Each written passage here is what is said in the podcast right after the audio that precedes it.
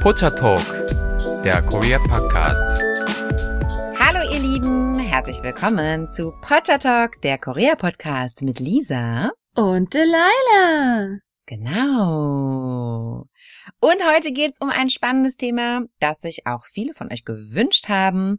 Und zwar geht es darum, wie kann man denn eigentlich in Seoul studieren? Und da haben wir zufällig eine Expertin hier bei uns im Potter Talk Team. Also ich habe es jetzt nicht schon zehnmal gemacht, aber ich kann euch so ein bisschen davon berichten, wie es ungefähr abläuft.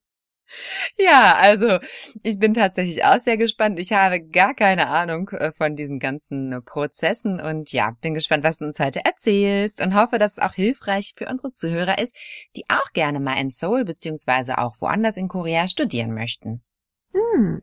Ja, ich dachte mir, dass wahrscheinlich einige, die jetzt Interesse haben, im Ausland zu studieren, vielleicht sogar das erste Studium wählen würden, im Ausland zu studieren.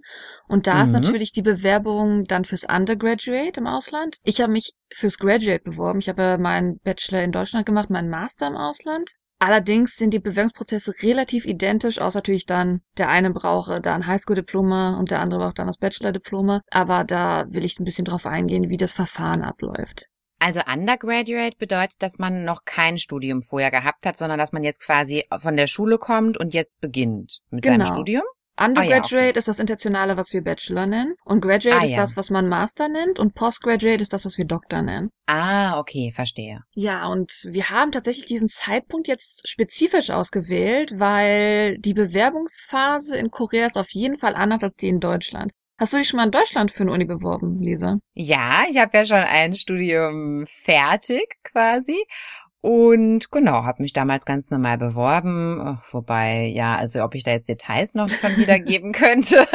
Bewerben ist nie spaßig. Aber ähm, es läuft auf jeden Fall relativ, ja, im Vergleich zu anderen Ländern läuft es relativ simpel ab. Im Endeffekt ist es ja so, mhm. wenn man sein Abiturzeugnis bekommt, das ist ja dann irgendwie so im Juni, Juli drumherum, dann ist ja der Monat danach, kann man sich für die Unis bewerben und dann schon im Herbst anfangen.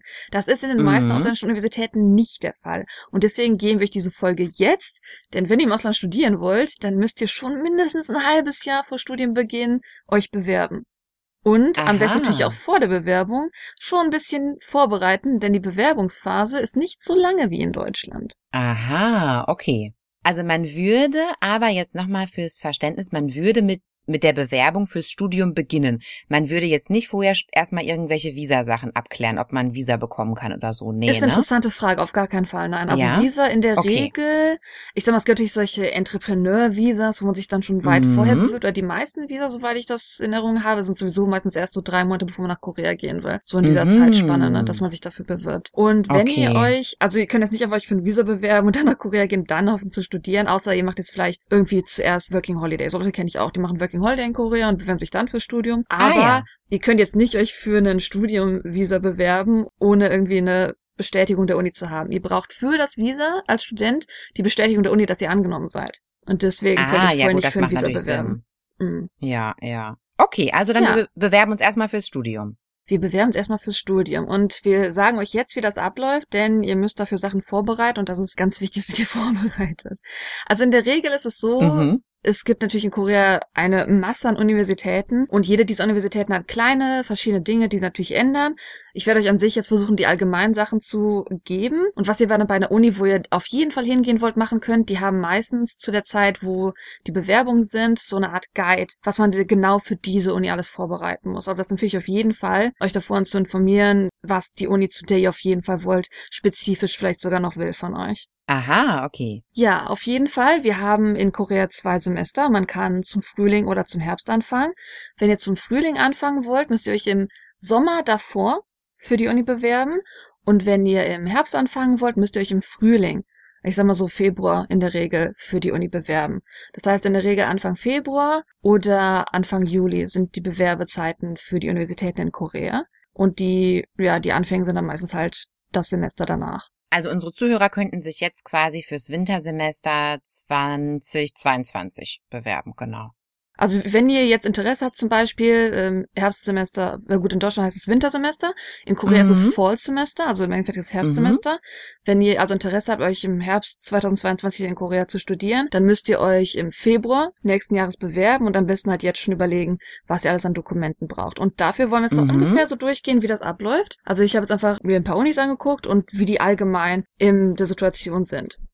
Die meisten Universitäten haben zwei Arten für Bewerbungen, die entweder auf euch zustimmen können, wenn ihr natürlich euch aus Deutschland aus bewerbt. Und zwar gibt es International Admissions 1 und International Admissions 2. In der Regel mhm. sind die eigentlich zur selben Zeit. Es kann aber sein, dass die International Admissions 2 kürzer sind. Die ersten Admissions sind die wahrscheinlich auf die die meisten Zuhörer von uns zutreffen werden. Die ersten Admissions sind wirklich komplette Ausländer. Das heißt, ihr habt keine Verbindung zu Korea, eure Eltern sind nicht in Korea geboren und wenn ihr allerdings zur Gruppe 2 gehört, dann seid ihr irgendwie mit Korea verbunden. Ein Elternteil ah, ja. von euch ist Koreaner oder irgendwas in die Richtung. Und da hat man Vorteile durch oder das ist einfach nur, dass man dann anders kategorisiert wird? Man wird anders kategorisiert. Und das ist okay. auch eine Sache, die ihr vorbereiten müsst, äh, die ich vielleicht jetzt schon mal vorwarne, weil zum Beispiel, ich weiß, bei meinen Eltern hatte ich noch Glück, das war so der letzte Tag. Ihr müsst beweisen, dass ihr Gruppe 1 oder Gruppe 2 seid, indem ihr die Passportscans eurer Eltern vorweisen müsst und ein Geburtszertifikat, dass es auch wirklich eure Eltern sind. Aha. Und das ist natürlich, wenn man das kurzfristig vorbereiten will, nicht ganz so einfach, denn es kann ja sein, dass vielleicht das offizielle Dokument abgelaufen ist von jemandem. Denn die Sache ist die, wenn ich nach Korea bewirbt, all eure Dokumente müssen entweder koreanisch oder englisch übersetzt sein und nicht einfach so aus Spaß von euch englisch übersetzt, sondern die müssen offiziell übersetzt worden sein. Das heißt, wenn jetzt eure Stadt eure Geburtsurkunde nur in Deutsch hat, oder wenn ihr eure Geburtsurkunde zu Hause nur in Deutsch habt, dann könnt ihr die nicht einfach aus Spaß selber übersetzen, dann müsst ihr die von jemandem übersetzen lassen. Und das gehört auch dazu, dass man einplanen muss, was das alles kosten wird, die Dokumente vorzubereiten, die ihr braucht zur Bewerbung natürlich. Denn das offiziell übersetzen zu lassen, als ich das letzte Mal gemacht habe, für das Geburtszertifikat, da habe ich schon so um die 25 Euro für bezahlt. Muss man also auch einplanen. Ja, darf ich mal ganz kurz was einwerfen? Mhm. Das mit dieser, mit diesem Geburtszertifikat oder die nennen das, glaube ich, auch irgendwie so Family Relation mhm. Certificate, ne, in Korea. Das ist auch so ein Standarddokument, ne? Das braucht man oft in Korea, das also auch als Koreaner. in Korea. Also auch ja, genau, bei mhm. Internet Mission 2 braucht ihr es auch, aber halt um zu beweisen, dass eure Eltern eure koreanischen Eltern sind im Endeffekt. Mhm. Sie wollen einfach beweisen, dass ihr die Person seid, die sich da bewirbt durch die Verbindung eurer Eltern. Weswegen, ja, sprechen wir natürlich heute nicht an, weswegen es Waisen in Korea auch beim Studium viel schwieriger haben, als Leute, die nicht Waisen mhm. sind. Interessant. Kleiner Tipp für die Übersetzungen. Also wir mussten auch mal ziemlich viele Dokumente übersetzen für unsere Hochzeit. Und da sind wir zum koreanischen Konsulat gefahren in Frankfurt. Es gibt ja verschiedene koreanische Konsulate in allen möglichen, ja, groß, größeren Städten. Und äh, wir sind dahin gefahren und da konnten wir die Texte selbst übersetzen. Die Leute haben dann vom Konsulat, haben dann da einmal drauf geschaut, ob das okay ist und haben dann einen Stempel draufgesetzt und dann war das kostenfrei. Nochmal oh. so als kleiner oh. Tipp. Ja, ja, die sind da sehr äh, easy going und sehr moderat dann. Aber da du sprichst an, werden. man braucht den offiziellen Stempel. Also ihr könnt nicht einfach genau, eure ja, eigene Übersetzung da einsenden. Das nee, geht das nicht. leider nicht. So, und ich muss jetzt sagen, bevor ich in diesen ganzen Ablauf reingehe, was ich jetzt beim Nachforschen gesehen habe, was ich relativ cool finde durch die Corona-Zeit, denn als internationaler Admission Candidate hat man echt das Problem gehabt, dass man halt nicht in Korea ist. Denn die Bewerbungsphase, große Vorwarnung, ist vielleicht eine Woche, zehn Tage, es waren doch schon mal 14, die ist extrem kurz. Mm. Und wenn ihr euch mm. jetzt bewerben müsst, dann könnt ihr nicht einfach schon drei Monate vor die Dokumente dahin schicken. Nein, ihr müsst euch an einem Tag, wo es frei wird, online registrieren. Dann kriegt ihr diese Number, Applicant Number. Und mit der könnt ihr dann erst die Dokumente hinschicken. Und wenn man das aus Deutschland aus macht, natürlich, muss man das über den schnellsten Postweg, den es da nur gibt, machen. Und dann hat man da selber auch nochmal 100 Euro bezahlt, nur damit das, die Dokumente Nein. da zur Zeit ankommen. Das ist ein Riesenproblem gewesen, weswegen ich finde, für Ausländer ist die Bewerbung extrem schwierig, weil man extrem okay. wenig Zeit hat. Deswegen muss man auch die Dokumente am besten weit vorher vorbereiten, damit man in diesen sieben Tagen einfach nur noch die Sachen abschicken kann. Weil sonst und nicht nachher merkt, oder oh, fehlt jetzt was. Ja, oh Gott. Ja, das war ja richtig auch. stressig. Wow. Was ich jetzt sagen wollte mit Corona, was ich interessant fand, ich habe bei einigen mhm. Universitäten gesehen, nicht bei allen, aber bei einigen gesehen, dass diese Bewerbungsphase erstmal nur online tatsächlich ist und dass sie zwei Arten von Akzeptanzlisten haben. Es gibt eine Primary List und da werden dann die Leute ausgewählt, die wahrscheinlich angenommen werden, die dann die originalen Dokumente schicken sollen. Das heißt tatsächlich jetzt seit Corona, vielleicht Ich glaube nicht, dass es so bleibt, leider. Aber zu Corona-Zeiten ist es ganz hilfreich, dass man sich erstmal nur online bewerben konnte, diesen sieben Tagen, Dokumente nicht schicken muss.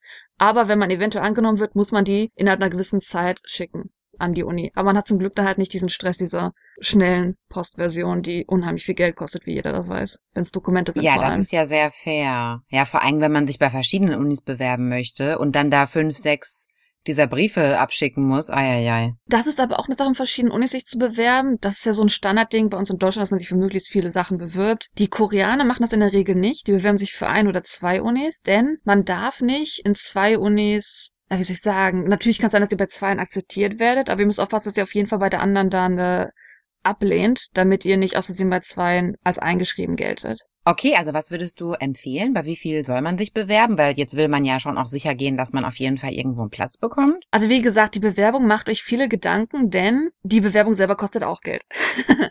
Und oh. ja, also in der Regel, also ich habe mich für zwei am Anfang beworben, einfach äh, zwei, wo ich dachte, ja, da würde ich gerne studieren ich habe mich damals in Deutschland für den Bachelor für viel, viel, viel mehr Unis beworben und natürlich auch dementsprechend mhm. viel, viel Zusagen bekommen. Aber in Deutschland kann man einfach sagen, okay, ich gehe nicht zu euch, ist okay. Aber wie gesagt, in Korea ist das mit Geld verbunden. Wenn ihr für Undergraduate euch bewirbt, sind die Kosten zwischen, je nach Uni, zwischen 50 und 100 Euro. Wenn ihr mhm. euch für Graduate, also für Master bewerbt, sind die Kosten zwischen 70 und 150 Euro. Ah ja, okay. Für die Bewerbung alleine. Und ja. diese Bewerbungskosten werden auch nicht mehr zurückgezahlt. Also wenn ihr euch da bewirbt, dann ist das ein One-Way-Ticket und entweder werdet ihr halt angenommen oder nicht angenommen. Und gerade weil ihr euch schon viele Gedanken zu machen müsst, nicht nur, was die Kosten angeht, sondern natürlich auch, wenn ihr nicht die richtigen Dokumente schickt, dann wird eure Bewerbung sowieso nicht angenommen. Das Klar, heißt, am ja. besten jetzt schon vorplanen, wenn ihr euch im Februar bewerben wollt. Was ist die ganze Liste der Dokumente, die ich brauche? Und da muss ich sagen, bei vielen Unis, wo ich nachgeguckt habe, die haben sogar in den Vorbereitungen schon die ganzen Dokumente aufgelistet, die ihr wahrscheinlich brauchen werdet und sogar was ihr dann online ausfüllen müsst bei der Bewerbung. Also da sind die auf jeden Fall hilfreicher geworden, würde ich sagen. Aber das ist ja trotzdem hilfreich zu wissen, was auf einen zukommen wird, erstmal. Genau, also wie, wie sieht das aus? Ich, wahrscheinlich seid ihr alle International Admissions 1, vielleicht International Admissions 2. Passt auf, wenn ihr zwei seid, dass die Bewerbungsphase noch kürzer sein könnte als bei der ersten Phase. Plant auf jeden Fall vor. Online werdet ihr ausfüllen müssen eure persönlichen Daten einfach. Plant ein Essay vor, plant einen Studyplan vor, warum ihr gerade an dieser Uni sein wollt, warum ihr das mm. studiert, wofür ihr euch bewerbt. Die Essays sind ich denke mal, dass die entscheidend sind. Also ich würde sagen, ich musste für meine Uni drei Essays vorbereiten. Also in Form von einmal mein persönliches Statement, wer ich denn genau bin, was meine Motivationen sind. Das ist oh. so eine Art wie eine oh. Bewerbung. Dann halt einen Studyplan musste ich vorbereiten. Und Zum Beispiel, was bedeutet das Studyplan? Warum man das studieren will, was man studieren will und was man dann ah, vielleicht ja. in der Zukunft machen möchte. Also ah, warum okay. bist du mhm. der Kandidat für das Feld, in dem du studieren willst? Und wie gesagt, die meisten Unis haben in ihren Vorbereitungen so ein bisschen die Fragen schon mal aufgelistet, dass man das vorher vorplanen kann, weil ihr wollt jetzt auch nicht so drei Essays irgendwie im letzten, am letzten Tag da online schreiben. Mhm. Also vorher, was ihr braucht. Ihr müsst, wie gesagt, am besten die Dokumente für eure Eltern vorbereiten, der Beweis, dass ihr verwandt seid. Ihr müsst eure eigenen Dokumente vorbereiten. Ihr müsst einen gültigen Reisepass haben, also den am besten auch schon vor der Bewerbung irgendwie erfüllt haben, weil das ist ganz schlecht, wenn ihr euch mit einem Reisepass bewirbt, der nicht mehr gültig ist. Oder mit einem Reisepass, den ihr vielleicht dann noch updaten müsst. Also am besten schon den aktuellen Reisepass vor der Bewerbung haben, dass ihr den auch habt, mit dem ihr dann gehen würdet. Die sagen meistens, der muss noch mehr als sechs Monate gültig sein. Ich weiß es nicht in Korea, aber das ist so ein internationaler Standard, dass man immer sagt, mehr als Korea sechs Monate Monate hat die Regeln jetzt sogar ein bisschen geändert, dass der Pass so lange gültig sein muss, wie dein Visa, wie das, das dir gegeben werden ja, okay. soll. Genau. Macht ja auch Sinn, ja, ja. So, und das sind erstmal die ganzen Sachen, die man online ausfüllen muss, also zu euren eigenen Daten, zu eurem Werdegang, die ganzen Essays, dann Reisepass müsst ihr hochladen, den Beweis müsst ihr hochladen. Und diese Sachen, wie gesagt, sind alle innerhalb von, je nach Uni, sieben Tage, vielleicht habt ihr Glück in 14 Tage. Und innerhalb dieser selben Zeit müsst ihr auch gucken, das ist das, wo ihr euch wirklich vorbereiten müsst. Ihr braucht Recommendation Letter. Das ist ja bei vielen ausländischen Unis der Fall, das ist in Amerika auch der Fall. Recommendation Letter sind Briefe von Lehrern oder Leuten, unter denen ihr vielleicht mal gearbeitet habt oder oh. wenn ihr oh. schon studierter Professoren, die wirklich ausfüllen, warum ihr für diesen Studiengang geeignet seid. Und da würde ich sagen, bereitet euch auf jeden Fall vor, wen ihr da fragen könnt, weil das sind natürlich andere Personen, die das auch für euch irgendwie ausfüllen müssen. Und das Blöde bei dem ist, entweder habt ihr eine Uni, wo ihr das per Post einschicken müsst mit euren Dokumenten, dann müsst ihr hoffen, dass der Lehrer euch das rechtzeitig gibt, dass es ihr es in eure Dokumente reintun könnt und mm. dann zusammen abschicken könnt. Andere Unis, das finde ich mega cool, andere Unis haben das dass man das online ausfüllen kann. Dass der Lehrer dann eine mhm. E-Mail kriegt, also ihr füllt die E-Mail vom Lehrer bei eurer Bewerbung ein, dann kriegt der Lehrer eine E-Mail, dass er das selber ausfüllen muss. Der Lehrer selber hat leider aber auch nur denselben Zeitraum, wie ihr für die Bewerbung habt. Das heißt, sobald dieser Lehrer die E-Mail kriegt, also füllt das sofort am ersten Tag aus, damit der innerhalb von diesen sieben bis 14 Tagen selber auch diesen Recommendation Letter ausfüllen kann und warnt den Lehrer oder wen auch immer ihr ausgewählt habt vor. In der Regel Ach. braucht ihr zwei Recommendation Letter. Ihr müsst also an zwei Leute denken, die für euch sprechen könnten. Oder je nachdem sogar drei, aber das ist eher selten. Ihr müsst auf jeden Fall für zwei Leute vorplanen, dass die euch eine Recommendation Letter schreiben. Darf ich fragen, wen du damals gefragt hast? Ich habe ja schon studiert. Ich hatte den Vorteil, dass ich natürlich dann Professoren hatte. Ich finde, wenn man Professoren hat, hat man eine bessere Verbindung oft. Das ist einfacher, über sowas zu reden. Die Professoren wissen ja meistens, wie wichtig sowas ist. Ich finde es ja. zur Abiturzeit ein bisschen schwieriger. Ich hatte mich damals zur Abiturzeit auch für eine ausländische Uni beworben, wo ich auch sogar angenommen wurde, aber ich habe mich da nicht entschieden zu gehen.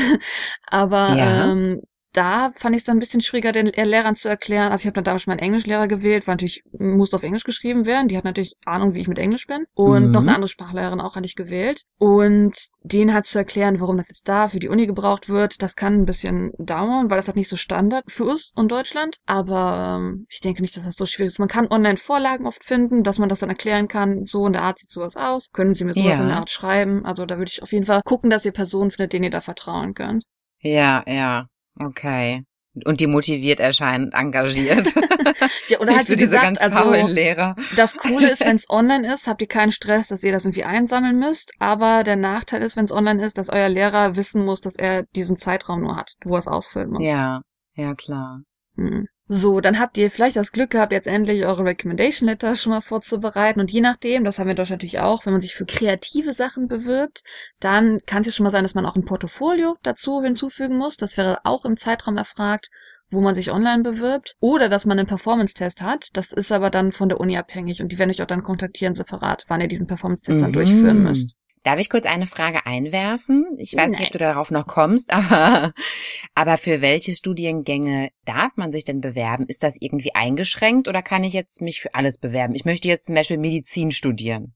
Geht das? Du kannst dich für alles bewerben, solange, da kommen wir noch drauf zu, die Sprachvoraussetzungen erfüllst. Weil nicht alles auf Englisch ist, logischerweise. Natürlich. Genau. Also okay, wer sich jetzt, das musst du vielleicht auch sagen, wer sich jetzt für ein Studium in Korea interessiert, ähm, ich würde sagen, es gibt natürlich Unis auf jeden Fall, die auf Englisch unterrichten, viele. Aber der Großteil der Unis ist dann schon auf Koreanisch oder wenn, vielleicht hat so ein Mixprogramm. Also mein Studium war auf Koreanisch und hat ein paar englische Kurse gehabt. Mhm. Aber das ist jetzt nichts, was euch irgendwie beeinschränken sollte. Wenn ihr denn natürlich gewollt seid, Koreanisch zu lernen. Also sollte man auf jeden Fall erstmal B1, B2 Koreanisch lernen, bevor man das überhaupt angeht. Äh, die koreanischen Level sind anders. Es gibt ja den Topic-Test und da ja. hat man Level 1 bis sogar 6, aber 5 und 6 sind im Endeffekt beides, wenn man fast Native Speaker ist. Ja. Wenn man sich für ein Studium in Korea bewirbt, sollte man Level 3 erfüllen. Und da gibt es zwei Optionen. Also natürlich wird es bei der Bewerbung, natürlich ist es ganz vorteilhaft, wenn ihr schon Sprachzertifikate habt, alles. Ihr müsst vorweisen, dass ihr gut Englisch könnt, weil das müssen die Koreaner auch. Die Koreaner müssen sich für ihre Bewerbung meistens einen Töffeltest erfüllen. Das habt ihr als mhm. Ausländer nicht unbedingt. Ihr müsst aber auf jeden Fall vorweisen können, dass ihr Englisch könnt. Also müsst ihr da auf jeden Fall ein Zertifikat schon mal haben für die Online-Bewerbung. Und mit Koreanisch ist es hilfreich, wenn ihr dann ein Zertifikat habt. Aber wenn ihr angenommen werdet, noch keins habt, dann müsst ihr einen Sprachtest vor Anfang des Semesters erfüllen. Also auf den müsst ihr ordentlich dann lernen, dass ihr schon Level 3 erfüllt, weil das ist Voraussetzung für Undergraduate und auch für Graduate, also für die Masterstudiengänge. Und wer Doktor machen will, sollte Level 5 haben oder vorher in Korea studiert haben dann müsst ihr kein Level erfüllen. Ah, also quasi die Vorbereitung für das Studium in Korea startet eigentlich dann schon zwei oder drei Jahre vorher, wenn man mal so will, weil man dann schon anfangen muss, auf jeden Fall auf das Sprachlevel hinzuarbeiten, ne? Genau. Es gibt noch eine Alternative, auf die ich nach diesem ganz eingehen werde, aber ich will jetzt natürlich allgemein, wenn ich bei einer Uni okay. direkt bewirbt, mhm. wie das aussieht. Ja, klar. Genau. Okay. So, jetzt haben wir also auch Sprachtest erwähnt, Recommendation Letter vorbereiten, Sprachtests möglicherweise, wenn ihr könnt, vorbereiten. Wenn ihr kreativ seid, müsst ihr auf jeden Fall auch äh, Performance-Test oder Portfolio euch klar sein, gerade im musikalischen oder wenn man natürlich äh, Kunstsachen sowas in die Richtung macht. Klar, mh. Muss man oder bei Sport gibt's ja schon auch. Bei Sport haben wir auch diese Tests oft. Mhm. Machen wir es mal als Beispiel. Wir haben jetzt extra die Folge im November rausgehauen, damit ihr ungefähr Ideen habt, was ihr vorbereiten müsst. Ich denke, so von November bis Februar hat man schon mhm. Zeit, vielleicht nur sich ein paar Briefe vorzubereiten, die ganzen Dokumente ja. zu besorgen, eine Idee zu bekommen, genau. welche Uni, wie viel Geld muss ich einplanen. Wie gesagt, also ihr werdet auf jeden Fall, je nachdem, ob wegen Corona immer noch nur online oder ob vielleicht immer noch Dokumenteingang sein muss, dann müsst ihr planen, dass ihr die schnelle Post bezahlen müsstet eventuell. Ihr müsst die ganzen Gutachten bezahlen. Also da auf jeden Fall schon mal ab jetzt vorplanen, was ihr eventuell Interesse habt. So, wenn ihr dann jetzt sagt, okay, im Februar bewerbe ich mich für die und die Uni, dann werdet ihr wahrscheinlich, wenn ihr Glück habt und ihr die Dokumente noch nicht bei der Bewerbungsphase einsenden müsst, sondern erst äh, im Nachhinein, dann wird es erstmal eine Preliminary Admission Decision geben, so ungefähr so im Mai oder rumherum, wo dann gesagt wird, okay, wahrscheinlich werden wir dich nehmen, schicken uns die ganzen originalen Dokumente, wir bestätigen ah, können, dass okay. du auch die Person bist, ne, von der wir das alles haben wollen. Und wenn ihr das mhm. dann zuschickt, da allerdings auch ungefähr zwei Wochen. Bei zwei Wochen hat man aber mehr Glück, dass man vielleicht noch die reguläre Post oder halbwegs was in Richtung wählen kann. Aber da natürlich auch schon mal einplanen, dass ihr eventuell auch die schnelle Post wählen wollt, äh, je nachdem, von wo aus ihr schickt und sowas. Mhm. Und wenn dann die Dokumente ankommen und die sagen, ah, die sind alle die originalen Dokumente, gefällt uns, dann kriegt ihr die offizielle Bestätigung einen Monat später, also dann wahrscheinlich im Juni oder Juli. Und wenn ihr die Dokumente nicht einschickt, dann wird die Bewerbung leider verworfen. Okay. Und dann, wenn ihr natürlich angenommen wurde, dann ist das total cool, denn dann wahrscheinlich im August drumherum kommt die Registrierung bzw. Enrollment, was man äh, in Korea Immatrikulation nennt. Da werdet ihr wahrscheinlich dann, sobald ihr angenommen werdet, werdet ihr wahrscheinlich vom internationalen Office der Uni kontaktiert und kriegt dann, wenn ihr eine tolle Uni ausgewählt habt, auch einen Guide, was ihr dann für die Uni vielleicht alles vorbereiten sollt. Und in diesem ja. Guide wird auch drinnen stehen, wie ihr am besten die ersten Studiengebühren zahlt. Denn Korea ist im internationalen Vergleich günstig zu studieren, aber im Vergleich zu Deutschland nicht so günstig zu studieren.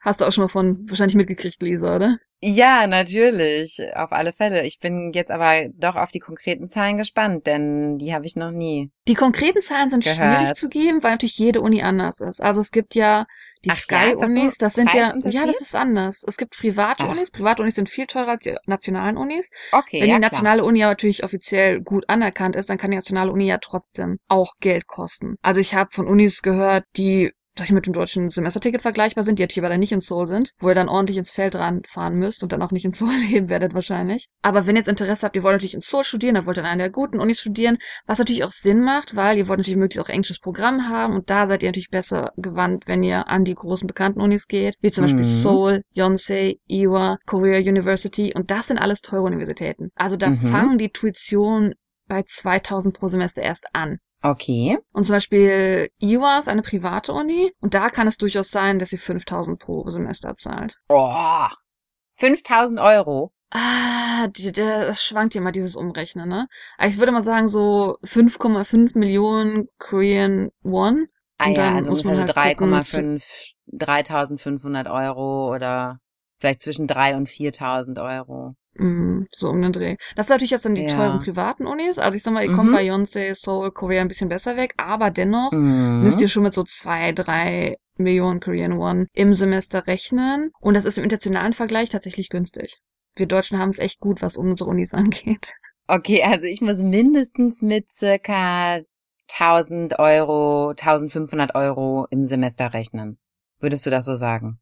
Ja, und sogar noch mehr. Also ich sag's mal so, wenn also ich mindestens, für ein Visa, meine ich jetzt. Ja. Genau, mindestens. Also wenn ihr euch für einen Visa in Korea bewirbt, mhm. je nach Uni habt ihr Glück, ihr kriegt, sobald ihr angenommen werdet, kriegt ihr auch vom Nationalen Office in der Regel schon so ein Zertifikat, dass ihr angenommen wurdet und ihr kriegt ja. ein Zertifikat für die Visa-Bewerbung. Erst damit könnt ihr euch ja im Endeffekt bewerben und auf diesem Zertifikat steht drauf, dass ihr für die Länge eures Studiums so und so viel Geld parat habt, mit dem ihr studieren könnt. Und je nach Uni müsst ihr das Geld nicht vorweisen, das ist ganz nett, weil wir Deutschen sind vielleicht dann eher schon mal so an so Scholarships oder sowas gebunden.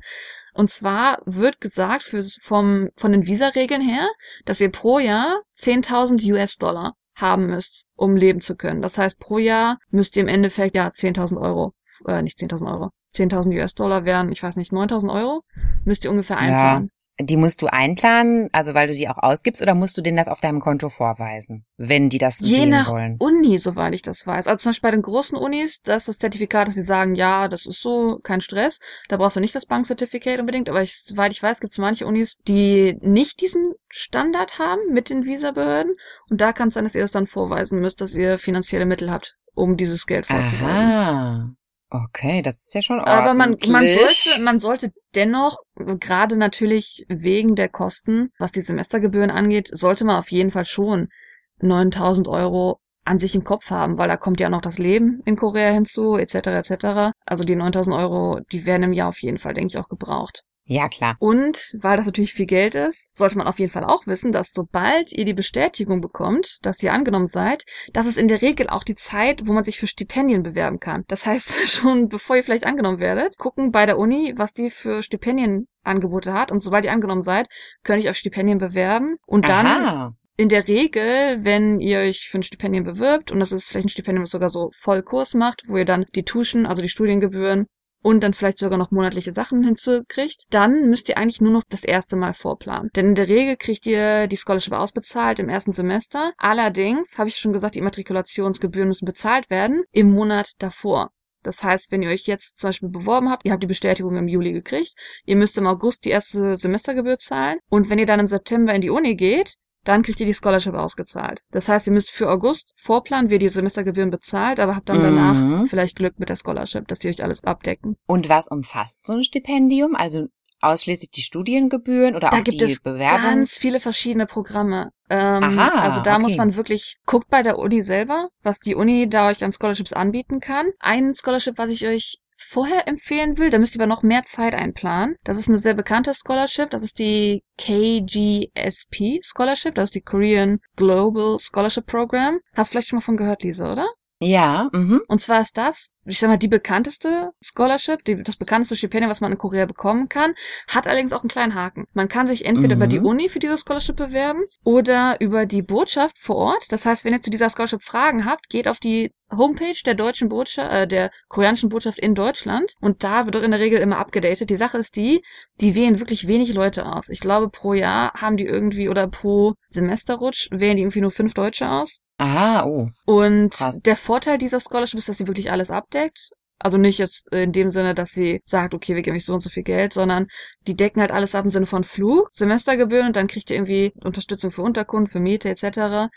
Aber mhm. das ist natürlich trotzdem vielleicht noch ein bisschen Taschengeld sich einzuplanen, weil je nachdem, wenn die Undergraduate seid, ist es glaube ich nicht so hoch. Wenn man Richtung Doktor geht, ist es relativ ähm, viel. Aber die Sache ist die, dass ihr bei dieser Scholarship an sich natürlich erstmal vorplanen müsst, dass ihr euch noch weit vor der Bewerbung für diese Scholarship bewerben müsst. Und ja. dass, wenn ihr diese Scholarship bekommt, das in der Regel mit einem Jahr Koreanisch lernen verbunden ist. Das heißt, da habt ihr den Vorteil, dass ihr vielleicht nicht schon Koreanisch können müsst. Ihr werdet aber erstmal ein Jahr irgendwo auf dem Land leben. In der Regel ist das da nicht in Seoul. Die schicken euch dann irgendwo nach äh, Gwangju vielleicht sogar. Habe ich einige Leute gehört, die da ja. waren. Und da wird dann erstmal ein Jahr lang Hardcore Koreanisch gelernt, bis ihr Level 5 seid. Und soweit ich weiß, wenn ihr einen Level nicht erfüllt, kann es sogar sein, dass euch die Scholarship weggenommen wird und ihr nach Hause geschickt wird. Aber davon habe ich bisher nicht so viel gehört. Also die meisten Leute schaffen ja. das auch. Also die meisten Leute sind natürlich motiviert, die wollen natürlich in Korea studieren. Also Klar, was ich natürlich ja. getroffen habe nach diesem Jahr, die haben auch Hardcore Koreanisch gelernt. Und mhm. dann nach diesem Jahr geht ihr dann ins Seoul wahrscheinlich oder ihr geht halt in die Stadt, wo eure Uni auch ist, wo ihr angenommen wurdet und fangt dann da an normal zu studieren und halt mit einem vollen Scholarship Ride in der Regel Studienzeit. Ach, das ist ja klasse. Okay, also erstmal bewerbe ich mich bei der Uni und dann bewerbe ich mich für das Scholarship. Oder für dieses spezielle Scholarship muss ich mich schon vorher bewerben. Also genau, diese KGSP, da gibt es zwei Optionen. Man kann sich über die Uni bewerben oder über die Botschaft. Ich würde euch empfehlen, informiert euch über die Webseite der Botschaft oder einfach über ja. die Webseite der Scholarship selber, weil man da am besten Einblicke bekommen kann, worauf man sich da vorbereiten muss. Da ist auf jeden Fall mehr Zeitplanung drinne. Und wie gesagt, die Auswahl ist sehr gering. Also ich habe jetzt schon viele Leute getroffen, die halt dieses Scholarship nicht bekommen haben, nicht weil sie nicht gut waren, aber einfach weil einfach natürlich so viel Anlauf auf so eine Scholarship ist, die halt alles abdeckt, ne? Und dann noch ein Jahr einem Schenk Koreanisch zu lernen, ist natürlich großartig. Aber wenn ihr euch halt normal über die Uni bewirbt, wenn ihr diesen Prozess macht mit Online-Bewerbungen und dann die ganzen Dokumente einschicken und dann kriegt ihr die Antwort und dann könnt ihr euch halt auch für die Scholarships bewerben, einfach über die Uni selber zu der Zeit, wo ihr dann die Bestätigung bekommt. Aha, ja gut, aber selbst jetzt ein Scholarship, was jetzt ein bisschen weniger abdecken würde als dieses äh, Full-Service Scholarship, das wäre ja auch schon super, ne? Wie sind denn da die Chancen, dass man sowas bekommt als ausländischer Student generell? Das hängt halt von der Uni ab. Also ich möchte jetzt keine okay. Versprechen geben. Ich habe nur persönliche Erfahrung. Ich habe selber äh, Scholarships bekommen für mein Studiengebühren. Ja, toll. Das war relativ cool, genau. Und ich kann natürlich jetzt irgendwie keine genauen Zahlen nennen. Ne? Die seien ungefähr, also was du bei koreanischen Dokumenten ganz oft siehst, dass sie sagen, es werden null Leute zuge angenommen. Null Leute angenommen heißt, es gibt keine feste Zahl, die angenommen wird. Also lässt mhm. davon nicht verwirren. Es gibt natürlich auch Scholarships, die sagen, oh, wir nehmen fünf Leute dieses Semester, wir nehmen acht Leute dieses Semester. Mhm, mhm. Aber das ist immer so, besser bewerben, es nicht getan zu haben. Ne? Also wenn ihr mich habt, bewerbt euch für alle Scholarships, die ihr da habt und ich denke mal, dass da was bei sein wird. Es gibt auf jeden Fall auch Scholarships, die natürlich auf Internationalstudenten gerichtet sind und da würde ich am meisten halt hingucken. Verstehe, okay. Sollte ich jetzt gar kein Scholarship irgendwo bekommen können, also sollte ich jetzt alles äh, privat finanzieren müssen, mhm. kann ich denn eigentlich einen Nebenjob machen als Student? In Korea? Du kannst die Berechtigung bekommen, einen Nebenjob zu machen. Also wenn man Student ja. wird in Korea, kriegt man ja das D2-Visa. Oder wenn man, mhm. das machen wir auch noch später mal in der Folge, wenn man Sprachlehrer ist, kriegt man das D4-Visa. Mhm. Und auf mhm. beiden dieser Visen kann man, wenn man Undergraduate ist, also wenn man Bachelorstudium macht, kann man pro Woche 20 Stunden arbeiten. Und ah, wenn ja. man höher ist, kann man, glaube ich, sogar war das mehr arbeiten, 30 bis zu 40 vielleicht sogar, je nachdem, wie sehr der Professor von dir das zulässt, wie viel du arbeiten darfst. Man darf aber links, glaube ich, erst ab dem zweiten Semester anfangen zu arbeiten. Ah ja, okay, verstehe. Aber das würde ja vielleicht schon etwas helfen, ein bisschen Taschengeld dazu zu verdienen, ne? Was es auch gibt, es gibt Scholarships, die im Endeffekt Work, also Werkstudent arbeiten sind. Das ist also im Endeffekt, dass man auf der Uni selber vielleicht sogar im Pioneer-Job arbeitet. Das war bei einer Uni, habe ich jetzt mal gesehen. Oder dass man halt für den Professor Arbeiten erfüllt. Da gibt's auch solche Scholarships, die jetzt äh, nicht die Welt zahlen, aber man kann dann vielleicht schon mal wenigstens seine Miete bezahlen oder sowas in die Richtung. Ah, auch interessant, okay. Selbst im Pioneer-Job kann man da arbeiten. Also es gibt ja auf den auf den Unis, das ist ja nicht ja. in Deutschland, also was heißt das nicht in Deutschland? Also ich habe viele Unis in Deutschland gesehen, die jetzt nicht einen eigenen Campus haben, sondern einfach in der Stadt verteilt sind die Gebäude. Ne? Mhm, in Korea ist es wirklich ja. so, dass jede Uni einen eigenen Campus hat, die wirklich abgeregelt mhm. ist. Das ist jetzt nicht, dass die Gebäude irgendwo in A und B liegen, man durch die Stadt läuft dafür jeden Kurs. Mhm. Nee, die sind auf einem eigenen Campus. Auf diesem eigenen Campus gibt's halt auch Restaurants, gibt's Pioneer Jobs, also Convenience Stores, mhm. ähm, gibt's vielleicht sogar Angebote. Also das, das berühmte ist ja irgendwie fast ein Kino in Iwa zum Beispiel. Und mhm. bei diesen ganzen Sachen kann es sein, dass da halt auch so Werkstudenten Studenten als Scholarship arbeiten. Das ist aber jetzt nur ein Beispiel für eine Ausnahme für eine Uni oder sowas. Das ist nicht bei jeder Uni, dass es dieser Fall ist. Es kann halt auch sein, dass ihr einfach dann als, als Assistant Teacher vielleicht was in der Klasse machen müsst. Also es sind halt diese Work Scholarships, die es auch ganz oft gibt. Interessant, okay. Und das heißt, sobald ihr dann die Bestätigung bekommt, auf jeden Fall schon mal Visa-Sachen planen, schon mal Scholarship-Sachen planen und überlegen, wie ihr die erste Studiengebühren zahlen könnt. Denn da wird es auf jeden Fall dran haken, weil wenn ihr diese Gebühren nicht bezahlt, werdet ihr auch natürlich nicht immatrikuliert und dann wird eure Bewerbung, eure Akzeptanz auch zurückgezogen. Und diese Studiengebühren, muss ich sagen, das finde ich ist eine relativ große Hürde, denn ihr müsst ja mhm. auch irgendwie ich sag mal, wenn die jetzt im August bezahlt werden müssen. Vielleicht habt ihr Glück und ihr seid dann schon nach Korea geflogen. Allerdings ist es so, normalerweise, ich würde jetzt mal sagen, als Beispiel für eine Uni, die ich kenne, ja, die Regelgebührenzahlung für jeden Student, der jedes Jahr weiter studiert, ist Ende August. Die ersten Studiengangleute, also die, wenn jetzt gerade angenommen worden seid, dann müsst ihr am Anfang des Monats die Studiengebühren zahlen. Das heißt also Anfang August. Das heißt, mhm. wenn ihr jetzt eventuell sagt, oh, ich werde mal einen Monat vorher dann durch Korea reisen und ihr kommt im Juli in Korea an, dann könnt ihr es euch relativ einfach machen, die Studiengebühren zu zahlen. Das Problem ist, dass die Studiengebühren nur über Konto Bezahlung ausgeführt werden können. Ihr könnt also nicht aus dem Ausland über Kreditkarte irgendwas zahlen. Ihr müsst wirklich auf ein koreanisches Konto überweisen und das wiederum auch innerhalb von nur sieben Tagen oder sowas. Ihr habt also nicht viel mhm. Zeit dafür. Und ich persönlich habe eine koreanische Bekannte kontaktiert, ihr das Geld auf ihr Konto geschickt, war das vorher, weil ich wusste von meiner Bank aus, Auslandsüberweisungen können richtig lange dauern. Und mhm. dann hat sie dann für mich von ihrem Konto das Geld auf mein, ich sag mal, Universitätskonto überwiesen, damit ja, ja. meine Gebühren bezahlt werden konnten. Denn es ist halt nicht so einfach, aus dem Ausland auf ein koreanisches Konto zu überweisen. Da müsst ihr auf jeden Fall auch ja. vorplanen, dass ihr da vielleicht eine Option finden müsst, entweder vor nach Korea zu kommen oder koreanische Kumpel, die ihr habt, zu kontaktieren, die das dann für euch überweisen können, dass ihr denen auch vertraut, dass ihr denen so viel Geld schickt. Also das ist auf jeden Fall eine Hürde, würde ich behaupten. Ach. Und wenn alles gut gegangen ist, bevor ihr dann endlich okay. anfangen könnt zu studieren, das ist ja im September, fängt dann das Studium an, hoffentlich. Wenn ja. alles gut gegangen ist, müsst ihr allerdings immer noch den Korean Proficiency Test erfüllen. Der ist Aha. in der Regel 14 Tage, bevor das Semester anfängt. Und Aha. da müsst ihr einfach hoffen, dass ihr das Level 3 erfüllt, damit ihr auch für einen Studiengang akzeptiert werden könnt. Aha, okay. Oder oh wenn ihr euch für den Doktor bewirbt, Level 5. Ja, ja. Wow, das ist ja wirklich einiges, was man da beachten muss. Und das ist eine Bewerbung. ja, ja. Also wenn man es mehrmals durchgeführt hat, dann sagt man sich so, okay, so läuft's halt ab, aber es ist auf jeden Fall ja. nicht wie in Deutschland, wo man sich einfach mal für 20 Unis bewerben kann. Deswegen sage ich in der Verstehe. Regel, sucht euch ein oder zwei, die Koreaner werden sich auch nur für eine Uni, weil im Endeffekt wollen die ja nur auf eine Uni. aber in der mhm. Regel, ich habe mich für mhm. zwei beworben und viel mehr Stress muss ich auch gar nicht machen, um ehrlich zu sein.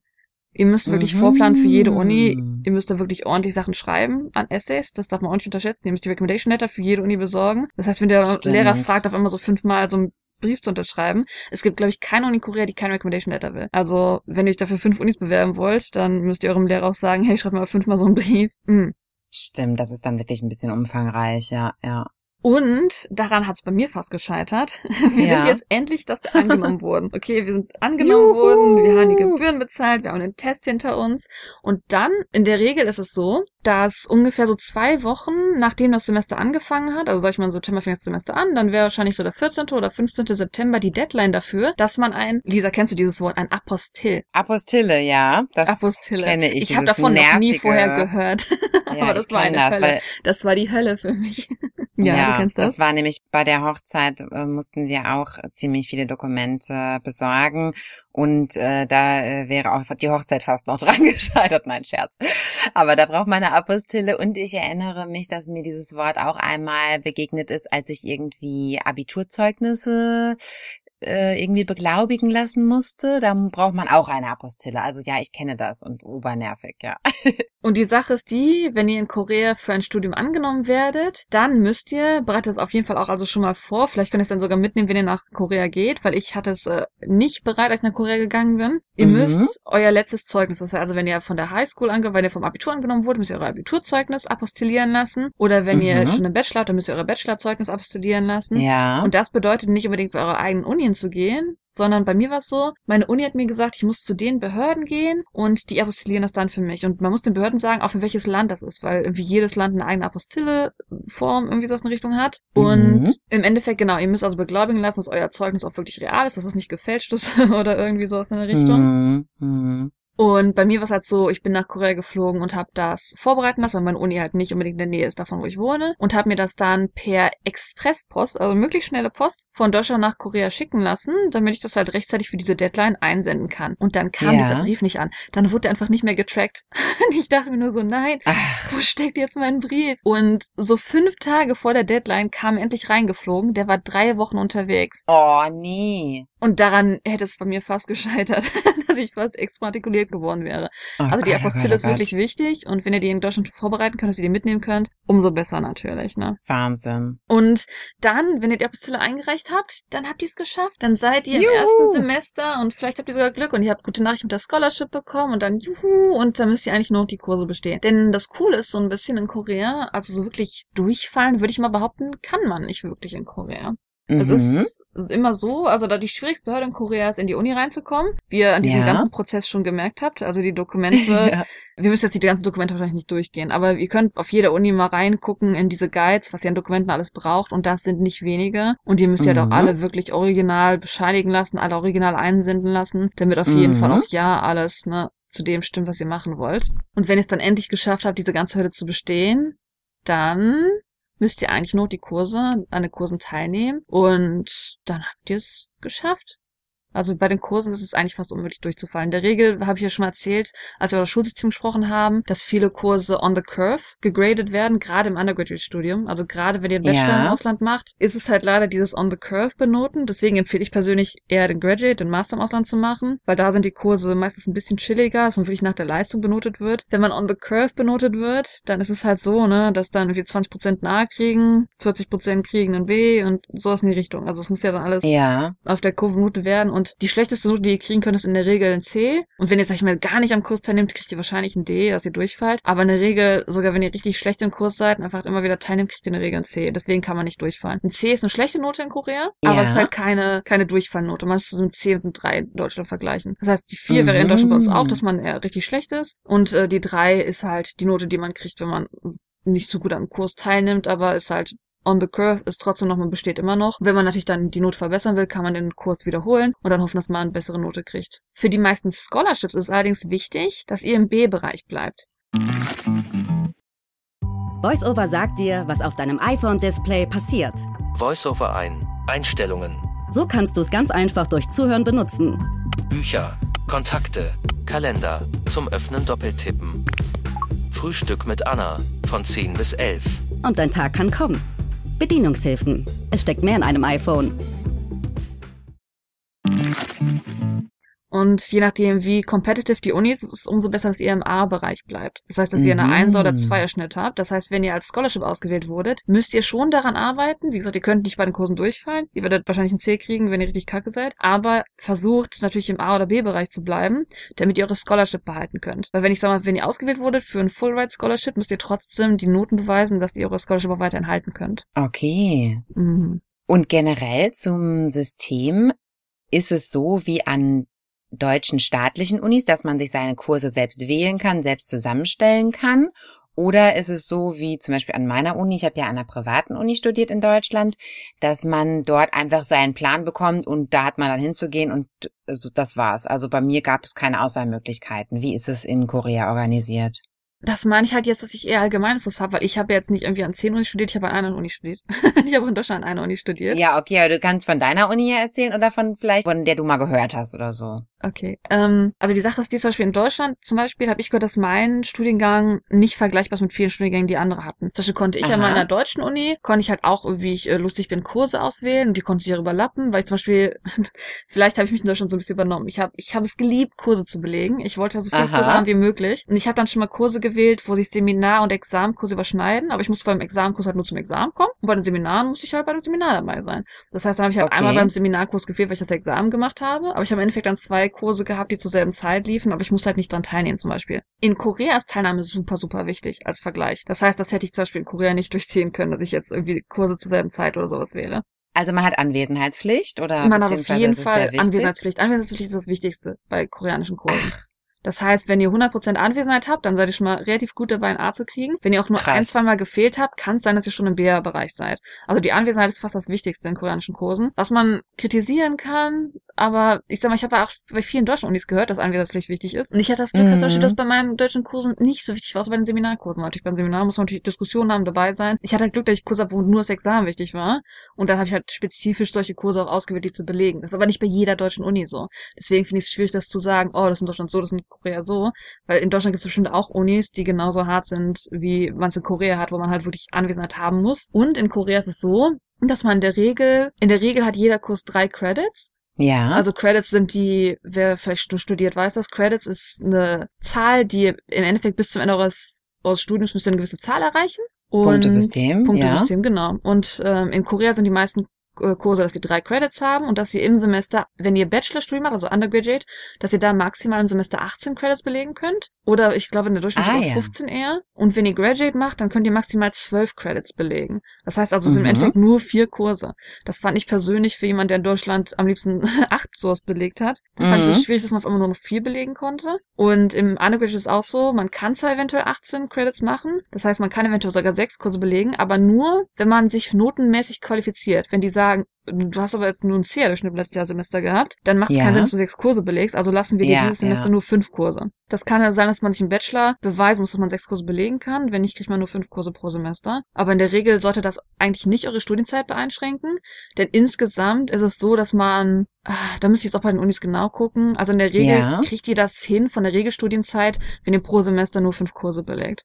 Also müsst ihr jetzt nicht irgendwie darum ah, kämpfen, ja. dass ihr sechs Kurse belegen müsst. Ah ja, das wäre jetzt meine Frage gewesen. Genau, ist das notwendig oder ist das dann nur so nice? Also bei mir war es sogar so, mehr? dass ich meine Nee, also man kann nicht mehr als äh, diese Credits erreichen. Das ist halt das Problem. Also wie gesagt, ich war maximiert ah, ja. auf, ich konnte nur vier Kurse, also ich konnte nur zwölf Credits pro Semester machen, aber ich hatte meine Erwartungscredits schon nach drei Semestern voll. Das heißt, mein Ach. letztes Semester konnte ich also Kurse belegen, wie spaßig war. Das heißt also, da müsst ihr euch jetzt den... Ja. nee, also ich, ich wollte darauf, ich wollte darauf hinaus, dass ähm, die Zeit vollkommen ausreicht. Weil, wie gesagt, ich okay. durfte ja nur vier belegen. Ich durfte nicht einen Extrakurs oder sowas belegen. Ich durfte nur vier mhm. belegen. Aber weil ich diese vier halt nach dem Plan gewählt habe, die die Uni vorsieht, also hat so natürlich, man hat freie Wahl mit den Kursen, aber die sagen dann, mm, du sollst am besten drei Kurse in diesem Bereich belegen. Das heißt, du hast da einen Bereich, wo 20 Kurse angeboten werden, die sagen dir, mach mindestens drei Seminare aus diesem Bereich. Dann sagst ja. du, okay, mach ich. Und wenn man halt diese ganzen Voraussetzungen erfüllt fürs äh, Graduieren, ja, dann kriegt man halt die Credits relativ schnell zusammen, würde ich sagen. Also wie gesagt, ich habe nur vier Kurse pro Semester belegt und mir haben im Endeffekt drei Semester gereicht. Das heißt, für meine Maximalcredits brauchte ich nur zwölf Kurse. Also es reicht auf jeden Fall aus. Okay, super. Also, also kannst du jetzt nicht behaupten, dass es jetzt äh, übermäßig stressig gewesen ist? War okay. Es kommt auf die Person an, was man studiert, ne? Also ich sag's Und was so, man so für Stress empfindet, wahrscheinlich. Genau. Das hatten wir auch schon angesprochen bei der Halloween-Folge zum Beispiel, wo du die Storys ja. erzählt hattest. Zum Beispiel Gruppenarbeiten.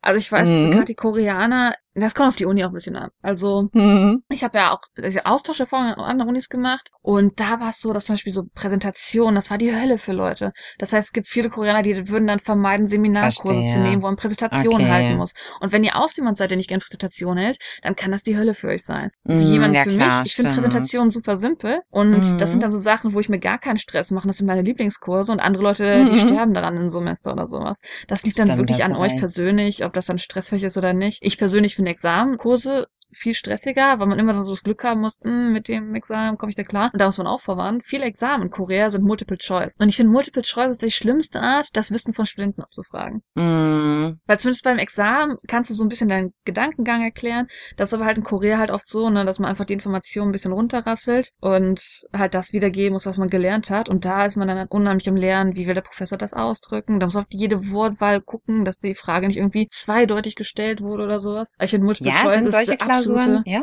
Hä? Sind solche, sind solche Klausuren eher schwieriger? Ja, willst du das sagen? also dich? ich persönlich finde Multiple Choice nicht so gut wie Essay-Klausuren. Einfach ah. weil halt, ich meine, gut, man kann bei Multiple Choice das Glück haben, dass man so einen Leitfaden in der Frage findet. Ja. Aber ich finde persönlich sind Multiple Choice halt, ja, man muss halt wirklich gucken, wie es die Frage stellt. Also ich finde Essay-Fragen einfacher, weil man einfach sein eigenes Wissen darstellen Verstehe. kann. Ja, ja.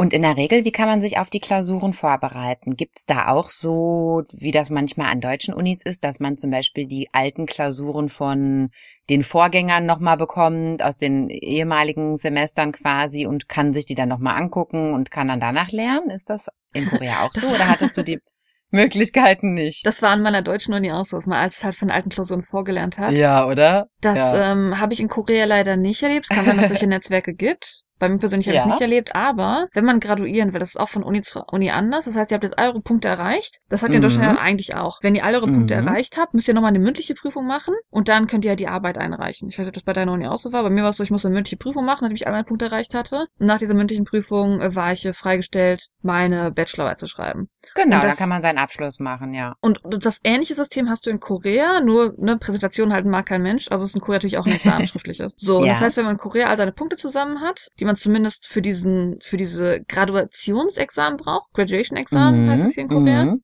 dann ist es so, das ist halt auch vom Studiengang natürlich unterschiedlich. Also bei mir war es so, mein Graduation Exam, da musste ich drei Kategorien erfüllen und zum Beispiel durch Koreanisch oder sowas, das hatte ich abgedeckt, weil ich Koreanischkurse belegt hatte und dann musste ich gewisse ähm, meine spezifischen Studiengangssachen musste ich erfüllen. Und im Endeffekt musste ich für mein Masterstudium bis zu drei mhm. schriftliche Prüfungen ablegen. Und mhm. diese schriftlichen Prüfungen, da gab es die Fragen aus der Vergangenheit online, die wurden halt so ein bisschen geteilt, was man so zu erwarten hat bei den Fragen. Und ja. ähm, also da habe ich auf jeden Fall System gesehen, dass es sowas gibt, dass Leute dann schon mal die alten Sachen teilen. Bei Examen habe ich das leider nicht gesehen. Also nur bei diesem allgemeinen Graduation-Examen habe ich das gesehen. Verstehe, Aber das ist ja auch okay. hilfreich, sich darauf dann vorzubereiten. Ja, ja.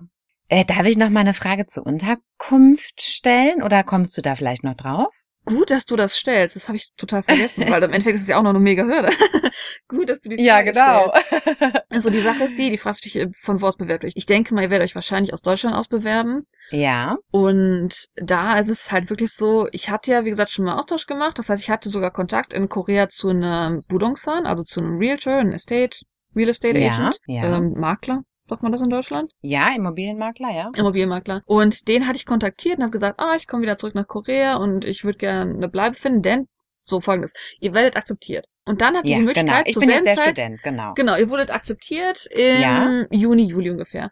Und dann habt ihr die ganzen okay. Dokumente bekommen, um euch für das Visa zu bewerben, euch für die Scholarship zu bewerben. Und ja. kurz darauf müsst ihr euch schon für die Bleibende bewerben, für die Dormitories. Ja. Denn auf der Uni gibt es meistens Dormitories. Natürlich ist das super, ja. wenn man da angenommen wird, weil die meistens günstiger sind. Wer jetzt nicht unbedingt Freund davon ist, den Raum zu teilen, also je nach Uni gibt es halt Dormitories, wo man halt entweder sich einen Raum mit jemandem teilt, das sind diese Zweier-Dormitories, oder es gibt ja. Privaträume, die sind natürlich super beliebt und teurer. Dennoch ist man preislich meistens weitaus besser dran, als wenn man sich natürlich eine Wohnung suchen muss. Okay, also die kleinen, die Einzelräume sind dann auch so wie so ein Goshi-One, so ein kleiner Mini-Raum halt, ne? Wenn man das kommt alleine... drauf an. Also wie gesagt, man Ach, bezahlt halt schon gut Geld dafür. Ich hatte bei meinem Austauschsemester wenn man natürlich aus dem Ausland kommt, ein bisschen Prioritäten über Leute, die jetzt in Seoul zum Beispiel wohnen, sich für die Dormitory bewerben. Ne? Das heißt, wenn man aus Ja. dem Ausland kommt, ist natürlich so, dass man ein bisschen Priorität hat. Und deswegen hatte ich bei meinem Austauschsemester dann einen Platz in der Dormitory bekommen und ich hatte mich auch für ein Einzelzimmer beworben. Und da habe ich im Mhm. Durchschnitt 400 Euro bezahlt. Und das war halt schon ein, ein schickes Zimmer. Auf jeden Fall, würde ich sagen. Ah ja, okay. Also ich sag mal, das Einzelzimmer war so groß wie die Doppelzimmer.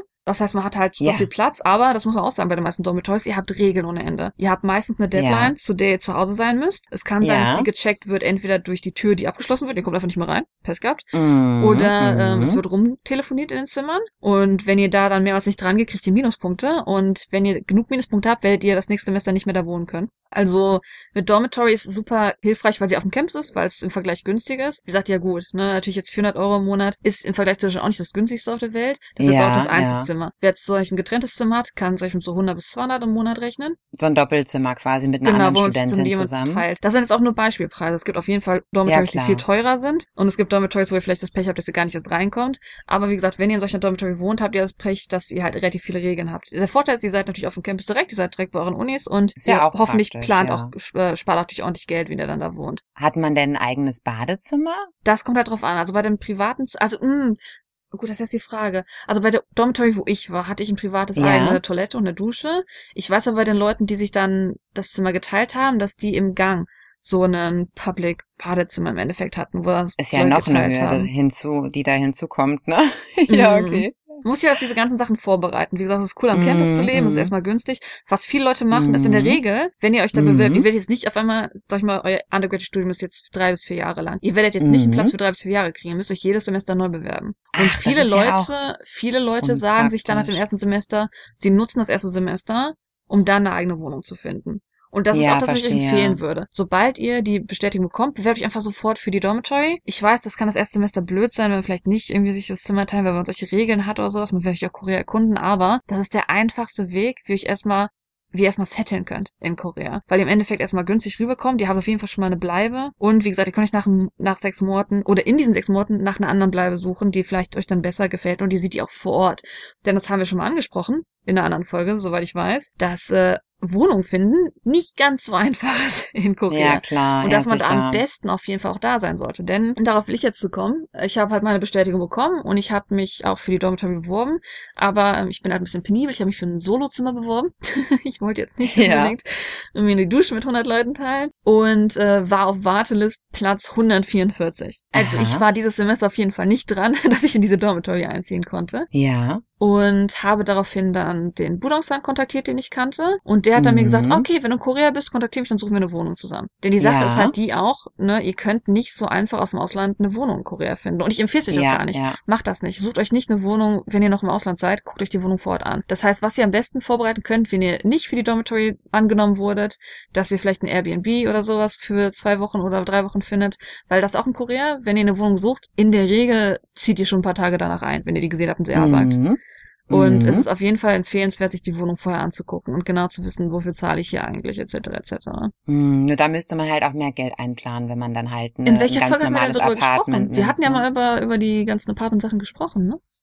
Hatten wir schon, ja. Ich weiß gerade nicht, in War welcher das- Folge es ist, aber da haben wir dann drüber gesprochen. Weiß ich Ich weiß nicht, welche mehr. Folge es ist, aber da hatten wir drüber gesprochen, Ja. dass ihr echt viel Geld einplanen müsst. Denn ihr Ja, müsst halt, wenn ihr stimmt. eine Wohnung findet, halt diese Deposit Money, das ist das Größte. Also ihr könnt natürlich auch, was Genau. einige Leute machen, die jetzt vielleicht für der Dormitory nicht angenommen wurden und dann erstmal Zeit schinden wollen, hast du ja schon angesprochen, Goshiwon, ist im Endeffekt dann Mhm. genau wie die Dormitory. Bei der Goshiwon hat man oft meistens nicht den Deposit. Man hat allerdings dann Mhm. monatliche Kosten von 200 bis, je nachdem wie krass die Goshiwon ist, 500 Euro. Ja, ja. Mhm. Ja gut, aber ich denke mal, zuerst sollte man auf jeden Fall gucken, dass man irgendwo in Studentenwohnheim kommt, weil man möchte ja auch Leute kennenlernen. Man ist ja jetzt auch in einem neuen Land und ist vielleicht auch ganz schön, wenn man dann da auch andere Mitstudenten hat und mit denen auch Zeit verbringen kann. Ich denke, das ist doch am Anfang Auf jeden Eine ganz Fall. gute Wahl, Ihr könnt ja auch ne? sogar das Glück haben, dass ihr dann, also bei den meisten Dormitories ist vielleicht getrennt, Koreaner und internationale Studenten, bei manchen ist es gemischt. Ihr könnt also das Glück haben, dass ihr schon mal einen Koreaner kennenlernt, euch ein bisschen rumführen kann.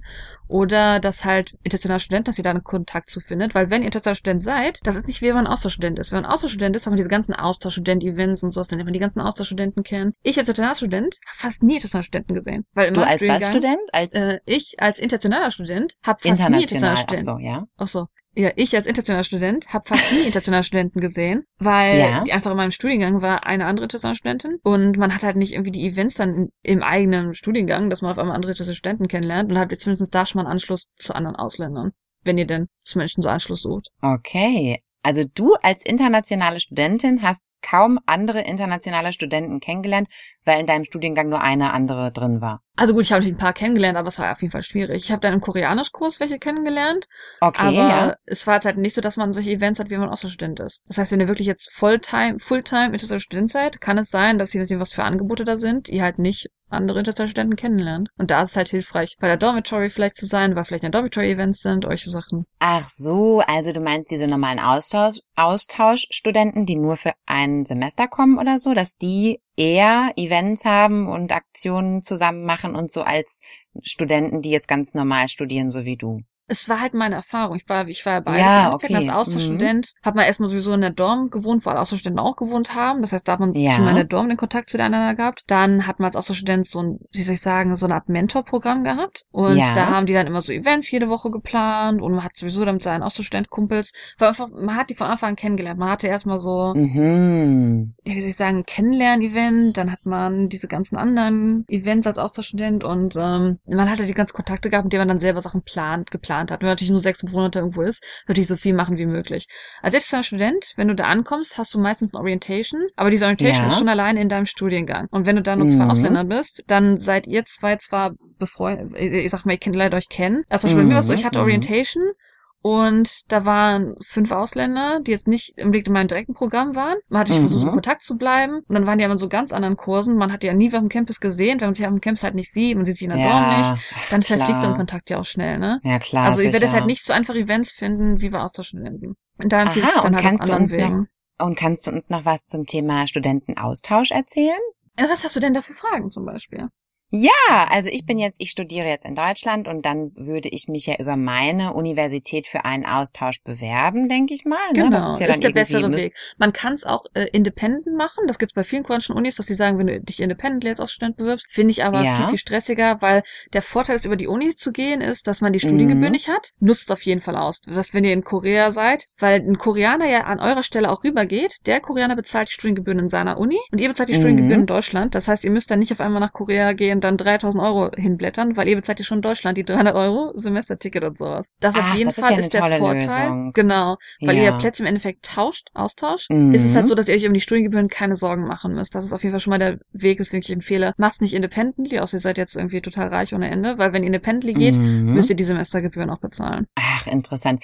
Und im Austausch muss man da auch das Sprachlevel äh, 3 vorweisen können? Weißt du das? Nein, da ist total egal, welches Level ihr habt. Ah, toll. Ich sag mal natürlich, wenn ihr über die Uni geht, ist es ja wahrscheinlich so, dass ihr, außer ihr wollt jetzt irgendwie länger studieren, dass ihr planen müsst, dass ihr Kurse belegt, die auch zu eurem Studiengang passen, damit ihr natürlich ja. euer Studium nicht verlängert. Und da war es dann eher entscheidend, dass man Unis gewählt hat, die auch wirklich Kurse in Englisch anbieten, die in eure Richtung sind. Mhm. Also ich habe mhm. in der ersten Woche, wo ich da angekommen bin zum Austausch, sind, ich glaube, 20 Leute wieder abgereist, weil die Kurse nicht mehr angeboten wurden, die angeboten werden sollten, weil die halt Ach. nicht ins System gepasst haben. Und ähm, das kann euch auch passieren, wenn ihr halt nicht bereit seid zu gucken, äh, wie soll ich sagen, was man sonst studieren kann, aber vielleicht nicht länger studieren will, dann muss man halt sich darauf Klar. vorbereiten, dass man vielleicht ne, solche Lücken hat. Ja gut, ich sag mal, viele Studenten, die wirklich einen Austausch machen, die sagen sich ja auch, komm, ich mache mir hier mal ein Fun-Semester, äh, ja, und das bringt jetzt vielleicht nicht so viel für mein Studium. Ich meine, das wäre ja auch eine Herangehensweise, die man durchaus dann erwägen könnte. Ich muss ne, sagen, die meisten Auszustände, die ich kennengelernt habe, waren Richtung Business oder Management. Ja, Solche Kurse gibt's ja. immer in der Regel okay, auf Englisch super. an welchen Unis, ne? Und ähm, wie gesagt, mit dem Sprachlevel hatten wir gerade erwähnt, ihr müsst gar kein Sprachlevel haben. Das ist aber genau wie bei den normalen äh, Koreanisch-Sachen. Also wenn ihr diesen Koreanisch Proficiency Test macht, an diesem Test werden mhm. auch die mhm. Außenstädten teilnehmen. Ich meine, ihr habt mhm. euch jetzt nicht irgendwie die Chance miteinander zu quatschen oder so. Ihr müsst ja alle diesen Test machen, ihr seid natürlich unter Stress. Aber diesen ja. selben Test machen auch die Austauschstudenten und ja. die werden einfach einem Level zugeordnet von Koreanischkursen, die sie im ersten Semester in der Regel belegen müssen. Ah, also ich meine, verstehe. ich meine, wir mussten Koreanisch belegen, also fast jeden also Tag Koreanisch belegt. Ja, okay. Genau, und es war aber so, ich konnte zu der Zeit, als ich das erstmal in Korea war, nur das Alphabet und ich war deswegen schon in einer höheren Koreanisch-Level als die anderen. Oh ja. äh, also es wird nicht viel erwartet von Leuten. Also im Endeffekt wird der, ist aber dann schon hardcore. Also als Außenstudent hatte ich damals wirklich, das war fast wie Sprachschule. Also ich hatte morgens äh, vier Stunden Koreanisch, viermal die Woche. Ja. Ja. Und dann konnte ich halt noch meine anderen Kurse belegen. Da musste ich halt auch drauf einlassen. Ne? Man, aber man oh, ist halt auch sechs Monate da. Dann, dann will man natürlich aber auch Koreanisch lernen, denke ich mal. Also Eigentlich viele Leute, schon, die da ja. waren, waren schon gewillt, Koreanisch zu lernen, haben ansonsten halt nachmittags die ganzen Business Class besucht. Ja, ja. Und hat man denn da als Austauschstudent die Chance eher, dass man in ein Wohnheim kommt oder hat man vielleicht sogar den Wohnheimplatz eher so ein bisschen garantiert? Ich war ja an verschiedenen Unis. Ich hatte halt das Glück, ja. ne, dass ich, wie gesagt, den Platz gekriegt haben. Viele kenne, haben Plätze gekriegt. Ich denke schon, dass man das Glück hat, aber es gibt auch Außenstudenten, die halt nicht auf der Dom, in der Dom gewohnt haben und ah, es ja. kann durchaus halt auch sein, wo er keinen Platz gekriegt hat. Ne? Also es ist halt, okay. bewerb dich halt so früh wie möglich, weil es im Endeffekt äh, First Come, First Serve Basis. Man hat da eine Warteplatzschleife. Gibt es es in Seoul auch öfters, dass man da in WGs einsteigt bei anderen Leuten? WGs ist ein neueres System. Also ich mhm, glaube, mhm. WGs wirklich, man sieht es halt eher vielleicht ja, ich will jetzt keine, ah, das ist eine schlechte Seite zu empfehlen. Es gibt Seiten online, wo man dann schon WGs finden kann, sag ich mal so in Etewon-Gegend zum Beispiel. Das ist aber ein neueres Phänomen. Wie gesagt, ihr könnt auch sein, dass ihr dann weit von Uni weg wohnt. Das klingt jetzt doof, aber wenn ihr jeden Tag 40 Minuten pendeln müsst, das färbt ab. Mhm. Also, das habe ich eine Zeit lang gemacht. Ich habe das erste Semester wie gesagt, ich habe die Erfahrung gemacht, in einem Dorm gewohnt zu haben. Und ja. dann habe ich halt eine Zeit lang gependelt und es war halt so halbwegs Ach, spaßig. Ne, Pendeln ne, ist immer stressig, ja. Mm. Vor allem morgens so zwischen sieben und neun, wenn man da mit der Bahn irgendwo hinfahren muss. Also wer das schon mal erlebt hat in Seoul, der weiß, wie hardcore das sein kann. Die Bahnen Absolut. sind da so voll und oh, also das ist schon, ja. Was ich auch gesehen hatte, ich weiß nicht, wie man sich da vorbereiten muss, ich hatte das halt nur erlebt von einer, die auch Außenstände war, die hat, ähm, wie nennt sich das? Das ist nicht Family Exchange, aber die hat bei einer Familie gewohnt, so ein bisschen. Ah, Homestay nennen die Homestay, das, ja. Genau, genau, die hat Homestay bei einer Gastfamilie. Gemacht. Also das gibt Stimmt, das ist auch, auch gut. Das ist Stimmt, auch, eine, ist auch eine gute Variante. Aber das ist halt eher eine kurzfristige Variante. Also es ist halt nicht, dass man das so drei Jahre wohnen kann, sondern eher so vielleicht maximal sechs Monate. Dann wird man irgendwann adoptiert von denen, genau. Ich sag mal, die Sache mit Homestay ist natürlich auch, das cool ist, man lernt die Familie kennen. Man muss sich aber auch auf neue Regeln einlassen. Also wer jetzt dann sagt, sagt, oh, ich will sechs Monate lang Party machen, wer Homestay macht, wird das wahrscheinlich nicht erleben, denke ich mal persönlich. Ja, das denke ich auch. Aber vielleicht ist es eine gute Variante, wenn man vielleicht ängstliche Eltern hat selber, mm. die sagen, wir möchten das gar nicht so gerne, dass du Austausch machst, aber dann geht man halt in eine andere Familie und vielleicht fühlen sich dann die Eltern damit wohler und erlauben mm. das vielleicht auch eher, ne? Für manche jüngere Zuhörer ein kleiner Tipp. Darf ich noch mal eine Frage stellen zu den Regeln in der ähm, in dem Studentenwohnheim? Ich denke, mhm. klar, die werden auch unterschiedlich sein von Wohnheim zu Wohnheim, aber generell auf was kann man sich da einstellen, dass man auf jeden Fall abends um eine gewisse Uhrzeit zu Hause sein muss? Genau, das ist eigentlich die Hauptregel, die ich in der Regel kenne. Ja. Es gibt auch viele Dormitories, die solche Regeln gar nicht haben. Gerade, also ja. es gibt Dormitories, die, wie gesagt, getrennt sind zwischen Ausländern und Koreanern.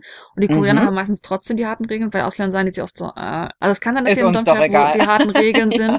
Genau, also ja. es gibt halt meistens halt, wie gesagt, die Regel, dass ihr bis zu einer gewissen Zeit zu Hause sein müsst. Das kann entweder 10 Zum oder 11 sein. Das kann 10 oder 11 sein mhm. abends. Und ich glaube, wenn die telefonieren, wenn die rumtelefonieren, ist es meistens so diese 10er-Deadline. Wenn die einfach, wenn die Türen zugemacht werden, die ihr nicht mehr rein könnt, dann ist, glaube ich, die 11er-Deadline. Und ähm, ihr könnt, wie gesagt, euch hatte halt ein privates Zimmer und das war, weil es auch dieselbe Größe wie für die Zweierzimmer, als ich auch so Student mhm. war. Das war riesig. Mhm. Und ich fand das so furchtbar, dass zum Beispiel, wenn mich jemand aus der, zum Beispiel, wenn jetzt mich jemand besuchen will aus Deutschland, ja, der kommt da, sag ich ja. mal, für zwei Wochen. Die Dorm, in der ich war, hat das Angebot, dass es da einen ganzen Flur gab mit Gästezimmern, die dann Leute, ah. die mich besuchen, belegen können, die genauso groß sind wie die Einzelzimmer. Das ist ja klasse. Die allerdings halt schon, mm, ja, so teuer wie ein Hotel waren ungefähr, ne? Okay. Und ja, ich fand's halt schade, ich hatte ein Zimmer und dass ich da nicht einfach ne, ein Gästebett aufstellen konnte und dass sie dann bei mir Zimmer ja. pennen kann, weil ich einfach so ein riesen Zimmer hatte und ich hatte nichts, was ich da tun will, weil es auch eine Dormitory, du willst ja jetzt nicht hier Möbel reinbringen oder sowas. Du baust ja, ja da nicht dein eigenes Leben drin auf, weil du kannst ja, ja vielleicht nur maximal ja. sechs Monate drinne sein. Also mhm. es war halt schon, uh, sechs Monate, sag ich auch gerade. Es gibt Dormitories, wo das nicht sechs Monate sind, sondern das Semester an sich ist vier Monate oder viereinhalb. Dann hat man ja oh. furchtbar lange Ferien, ne? Man hat ja diese ein Ach. bis zwei Monate Ferien. Dann ist das nächste Semester viereinhalb Monate, dann hat man wieder zweieinhalb Monate Ferien. Und da muss man dann ausziehen während der Ferien? Man muss sich für die Ferien nochmal für die Dormitory bewerben, bei manchen Dormitories. Ach, nee. Also es gibt Dormitories, wo es sechs doof. Monate sind, es gibt Dormitories, wo dich fürs Semester und dann für den Winter und dann fürs Semester und für den Sommer und ne, also den ganzen Kreis sich für bewerben muss. Und das ist mega stressig, weil man ja im System drinne bleiben will, eventuell. Das heißt, also wie gesagt, versucht in Dormitory reinzukommen, und zieht aus, wenn es euch passt. Oder versucht halt drin zu bleiben, ne? Also Aber viele Leute, die in die Dormitory gehen, das. ziehen halt aus nach einer Zeit, weil einfach dieser ganze Stress, ne? Du kannst halt nichts planen. Du bist halt daran gebunden, dass du im Endeffekt dich immer wieder neu bewirbst. Du kannst nichts reinbringen. Also ja, man lebt halt sehr minimal, wenn man in einer Dormitory lebt. Ja, jetzt kann ich verstehen, warum auch du und auch andere unserer Freunde die in Korea studieren, warum die in eigenen Wohnungen wohnen. Das war mir vorher gar nicht so bewusst, dass das auch tatsächlich mit Stress verbunden ist, wenn man möglicherweise im Wohnheim Ja, wie gesagt, ich war am Anfang sowieso ah. erstmal gar nicht auf der Liste. Beim Austauschstudent hat, äh, beim Ja. Austauschsemester hatte ich Glück. Als ich mich dann beworben habe für die Regeluni, war ich auf Liste Platz 144. Die Zahl werde ich nie vergessen. ich Ja. wusste genau, das Semester komme ich nie rein. Und ich habe Ja, mir gedacht, so, wenn ich mich jetzt für, für die Ferien bewerben muss, du musst dich ja dann viermal im Jahr bewerben und dann früh genug Mhm. sein, Glück haben. Und gut, ich Mhm. habe mich natürlich auch jetzt gewählt, ich habe mein Leben gewählt, wo ich einen Hund habe. Wenn ich ein Mhm. Haustier habe, kann ich sowieso nicht in so einer Dormitory wohnen. Also seitdem Klar. äh, ist das Spiel sowieso vorbei. Stimmt. Ja. Game over. Aber der Vorteil ist, wenn mich Leute besuchen, müssen die sich kein Hotel holen, die können einfach bei mir pennen. Und das fand ich so Stimmt, schade, ja. ich einfach nicht. Ich sag mal, es gibt Leute, die lieben es minimal. Ja, was heißt unindividuell? Es gibt Leute, die lieben es minimal zu sein, aber ich habe Mhm. das Gefühl, dass ich zumindest ein bisschen individuell sein will, was so Ja, verstehe ich. Ja, meinen ja. Wohnraum angeht. Okay, ja. Haben wir noch was vergessen? Ich denke, wenn wir was vergessen haben, dann kann man uns ja Fragen stellen. Stimmt, ja. Und zwar an unsere E-Mail-Adresse. Du oder ich? ich? Du. Ja, doch. Also, an unsere E-Mail-Adresse, juhu, pottertalk at gmail.com. P-O-C-H-A-T-A-L-K at g-m-a-i-l.com. Ja, wir freuen uns. Ähm, dann will ich noch eben kurz einwerfen, wie gesagt, Ja? wahrscheinlich werdet ihr euch wirklich spezifisch mit der Uni beschäftigen, auf die ihr bewerben wollt, weil so wie das System ist, bewerbt ihr euch wahrscheinlich nicht auf mehr als zwei Unis, also werdet ihr wahrscheinlich Ja. im Detail euch diese Unis angucken. Guckt euch auf jeden Fall halt die Guides an, die die hochgeladen haben. Ihr könnt in der Regel jahrelang zurückgucken auf die ganzen Guides, die hochgeladen wurden. Die haben in der Regel immer so ein Posting-Board unter der Admissions Category, was man sich fürs letzte Semester darauf vorbereiten muss, was für Dokumente da drin waren. Guckt auf jeden Fall, was ihr braucht und informiert euch auch im Vorhinein. Man kann sich den Kurskatalog bei den meisten Unis angucken. Der ist ein bisschen schwieriger zu finden, aber guckt euch den Kurskatalog an, ob ihr das auch wirklich alles studieren wollt, was da drin steht. Und das kann auch euch auch helfen, wenn ihr die Essays schreiben wollt beim Studyplan, dass ihr schon Kurse da drin stehen habt, die euch interessieren, warum ihr gerade an diese Uni gehen wollt. Mhm. Okay, Genau. und äh, wie viele wie viele internationale Studenten werden denn an den Unis meistens so genommen? Also wenn man jetzt man denkt jetzt, okay, ich möchte gerne in Seoul studieren, dann möchte man sich wahrscheinlich in erster Linie an den bekannten Unis, die man vielleicht irgendwie aus Film und Fernsehen kennt, möchte man sich dann da bewerben. Aber wenn jetzt schon von vornherein feststeht, ja, die nehmen aber nur pro Uni 20 aus der ganzen Welt, dann sind wahrscheinlich die Chancen schlecht, oder? Also wie sollte man seine Uni da auswählen, deiner Meinung nach? Bei Austauschsemestern ist es so, dass die Zahl von eurer eigenen Uni festgesetzt wird, wie viele Austauschstudenten gewählt werden. Das sind in der Ja. Regel leider nicht viel pro Uni, das können nur zwei sein, das können fünf sein. Mhm. Ähm, wenn ihr euch für eine koreanische Uni bewirbt, dann liegt diese Zahl nicht anhand der Uni selber, sondern an diesem Department, für das ihr euch bewirbt. Das heißt, Mhm. jedes Department hat pro Semester eine Zahl an Undergraduate, eine Zahl an Graduate, eine Zahl an Doctorates, die sie annehmen. Department, meinst du jetzt Studienrichtung oder was? Ist ein Department? Also in den meisten Unis gibt's verschiedene Ja. Colleges. Zum Beispiel Ja. College of Engineering, College of Ja, also Humanities, College of Social. Science. Ja.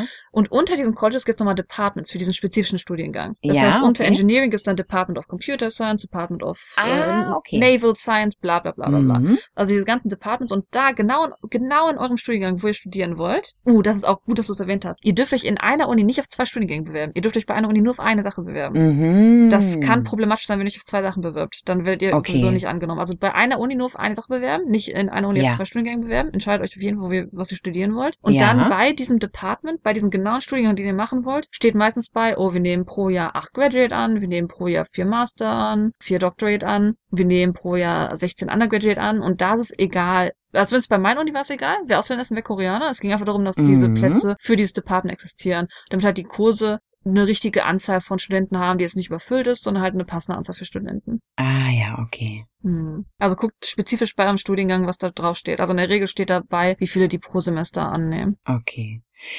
Ja, dann fasse ich jetzt noch mal ganz kurz zusammen, was ich jetzt gerade von dir gelernt habe. Also, wenn man ist Korea-. Ja, also wenn man wirklich, also man muss sich quasi entscheiden, möchte ich wirklich in Korea studieren und mir da auch wirklich was komplettes aufbauen, was auch zeitaufwendig ist, dann kann ich das tun, aber wenn ich vielleicht einfach nur mal so reinschnuppern möchte oder so, dann würde sich wahrscheinlich eher ein Austauschsemester eignen, ne? Also ich persönlich, gut, ich meine, jeder sollte durch den Weg gehen, den er am liebsten gehen will. Ne? Also Ja. mir wurde damals empfohlen, ich habe mich ja auch, wie gesagt, fürs Bachelor schon fürs Ausland interessiert, aber allerdings für ein anderes Ausland, was noch viel, viel teurer geworden wäre. Und dann gesagt, Ja. okay, ich weiß was Sicheres, da ich was zum drauf rückfallen habe. Habe den Bachelor in Deutschland gemacht Ja. und habe halt den Bachelor ausgenutzt, um das Austauschsemester zu machen. Und das ist ja. auch der Grund, weswegen ich mich dann entschieden habe, in Korea was zu studieren. Also dieser Austauschsemester. Das ist ja auch eine gute Variante. Ich denke, ja. dass das die bessere Variante ist, wenn man erstmal kostengünstig gucken will, ist das was für mich. Denn viele Leute gehen schon mal, ne, man hat so Träume von K-Dramas, von K-Pop, man hat so Träume, wie es sein Zu könnte. Und dann geht ja. man in das Land und merkt, das ist ganz anders. Die haben ja auch mhm. Probleme, die Leute. Die haben ja auch Sachen, mit denen sie sich zurechtfinden müssen. Und vielleicht ist es ja nicht ja, das Trauma, ja. das man gedacht hat. Ich würde erstmal ja. empfehlen, viele Leute gehen nach Korea fürs Austausch und sagen, oh, ich liebe das für einen Austausch, aber ich würde ja nicht leben wollen. Ja, und ich sag mal, die Erfahrung muss man sich selber auch machen und es ist halt mhm. einfach über Austausch, als wenn man sich dann auf einmal mit viel, viel Geld für ein Studium verspricht. Super Tipp, ja, und vor allem hörte es sich jetzt für mich auch so an, als wäre es doch eher realistisch schwierig umsetzbar, gleich nach dem Abitur das komplette, komplette Studium in Korea zu absolvieren, weil man, wie gesagt, ja schon Jahre vorher anfangen müsste. Und das heißt Jahre, ja, also aus meiner Sicht Jahre, dass man das Drei Dreier-Level auf Sprachniveau erreicht. Also man kann das Drei-Level Hardcore-mäßig schon schnell lernen, aber man muss halt wirklich ja, auch wirklich aus, also begeistert sein nicht. mit Sprachen. Ja, genau, muss ich, begeistert sein. Ich nicht. Das kann vielleicht jemand, aber ich bin's zum Beispiel nicht. Ja.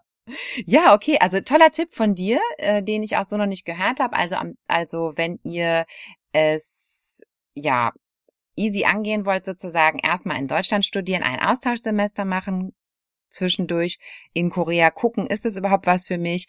Und dann, wenn das gut gelaufen ist, dann kann man sich für einen Masterstudiengang in Korea bewerben oder vielleicht auch dann nochmal einen neuen Studiengang genau, in Korea ich auch starten. Sagen. Kann Menschen man ja auch sind ja total genau. verschieden. Es gibt so viele verschiedene Gänge, die genau. Leute wählen und es gibt so viele Leute, die machen dann einfach einen zweiten Bachelor im Ausland, ja, weil genau. es vielleicht zur Richtung passt, aber eine Spezifizierung ist. Genau, aber dann ist man schon älter, hat vielleicht auch eher die Möglichkeit, auch das Geld äh, langfristig dann halt zur Seite zu legen während des eigenen Studiums. Dann kann man ja in Deutschland auch schon ganz andere Jobs machen um dann entsprechend Geld zu sammeln und so weiter. Ja, das ist ein super Tipp. Oh, es war sehr umfangreich heute, ja. Viel, viel gelernt. Studieren und ist immer noch nicht das Ende von allem. Aber ja, ist schon mal ja. Dann, ja, ihr super. lieben Leute, wenn ihr Fragen habt, wisst ihr wo. Und ich hoffe, es hat euch ein bisschen was gezeigt. Aber es gibt natürlich noch unendliche Weiten, die zu erforschen sind.